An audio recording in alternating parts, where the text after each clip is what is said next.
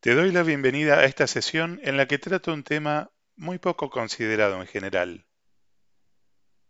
Sí, ese es el tema. El silencio. Cuando escuchas esa bella melodía que no podés evitar seguir con un tarareo, con ese ritmo que no podés evitar seguir tamborileando con tus dedos, tal vez no lo hayas notado, pero esa música está compuesta por una sucesión y combinación de sonidos y silencios. A veces tal vez no los percibas, porque el que hace silencio es un instrumento en particular, mientras otros siguen sonando. Pero como músico sé de la importancia de esa combinación de sonidos y silencios. En nuestras actividades cotidianas, usualmente no vemos el valor del silencio. Nuestra mente es atravesada por miles de pensamientos en un día. Nuestro espacio personal, en una megápolis, se ve constantemente invadido por distintas personas en distintos ámbitos. Y nuestro cerebro reptiliano está diseñado para reaccionar cuando nuestro espacio personal se ve invadido o amenazado. Hemos aprendido a convivir en un contexto de densidad de población, que en algunas ciudades es mayor, en otras menor, pero especialmente en una gran ciudad como Buenos Aires, genera un impacto considerable en la psique del ser humano. Como parte de ese aprender a convivir, hemos reprimido sistemáticamente esos impulsos reptilianos. Y cuando digo sistemáticamente, me refiero precisamente a un sistema que como sociedad hemos adoptado y mantenemos desde hace cuantiosas décadas, para educarnos teóricamente, pero en buena medida para adoctrinarnos y para, en cierto modo, domarnos. Por eso, cuando tenemos la ocasión de viajar fuera de la ciudad, a algún ambiente más bucólico, notamos como un despertar. Claro, hay otro aire. Claro, hay menos ruido. Claro, hay menos gente. Por otra parte, nuestra sociedad ha generado y genera tanto ruido que lo tenemos, diría, naturalizado. Naturalizado entre comillas, claro.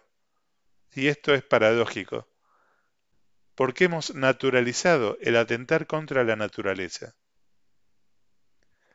Conozco varias personas que no toleran el silencio. Llegan a su hogar después de una jornada de actividades afuera y encienden la televisión o la radio. En muchos casos tienen escasa conciencia de lo que alguien está diciendo a través de tales medios masivos de comunicación.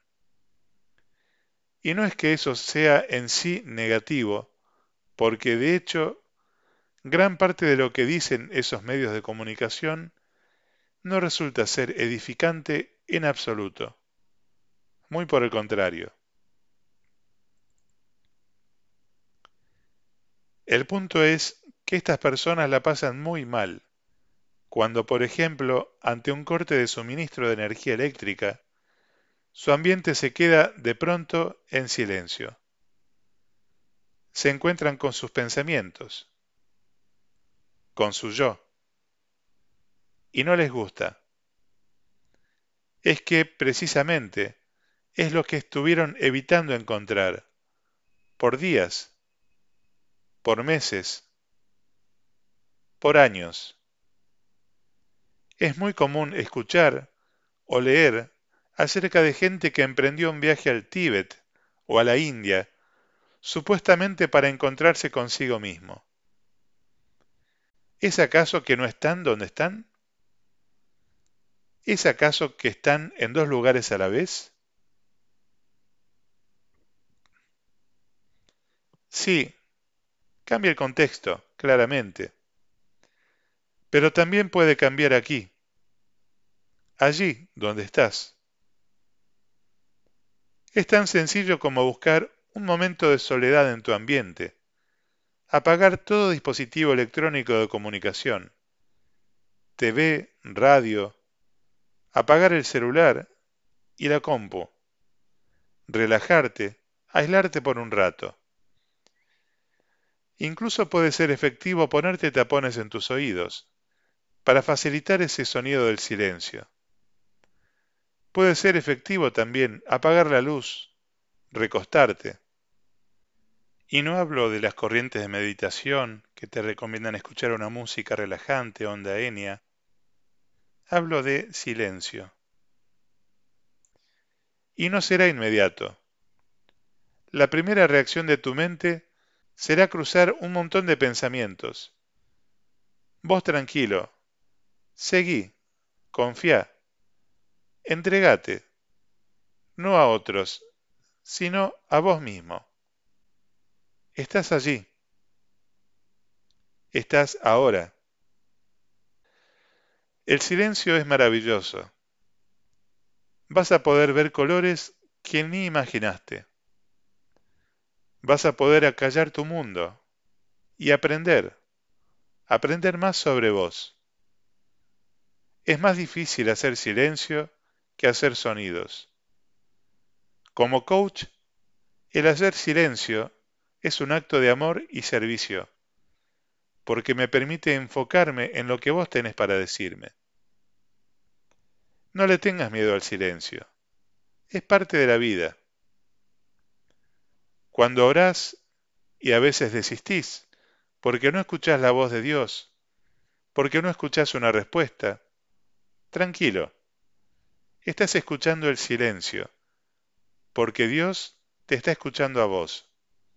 Él no necesita hablarte y sabe que lo que necesitas no es escuchar su voz, sino percibir su amor, su presencia. Y aún así, él te habla de muchas maneras, pero entre tanto bullicio y entre tantos pensamientos, muchas veces nos enfocamos más en pedirle que en escucharlo. El silencio te va a ayudar también a recibir lo que Él tiene para vos. Anímate, búscalo. Muchas gracias por tu atención. Un abrazo. Alejandro Barrio Nuevo Coach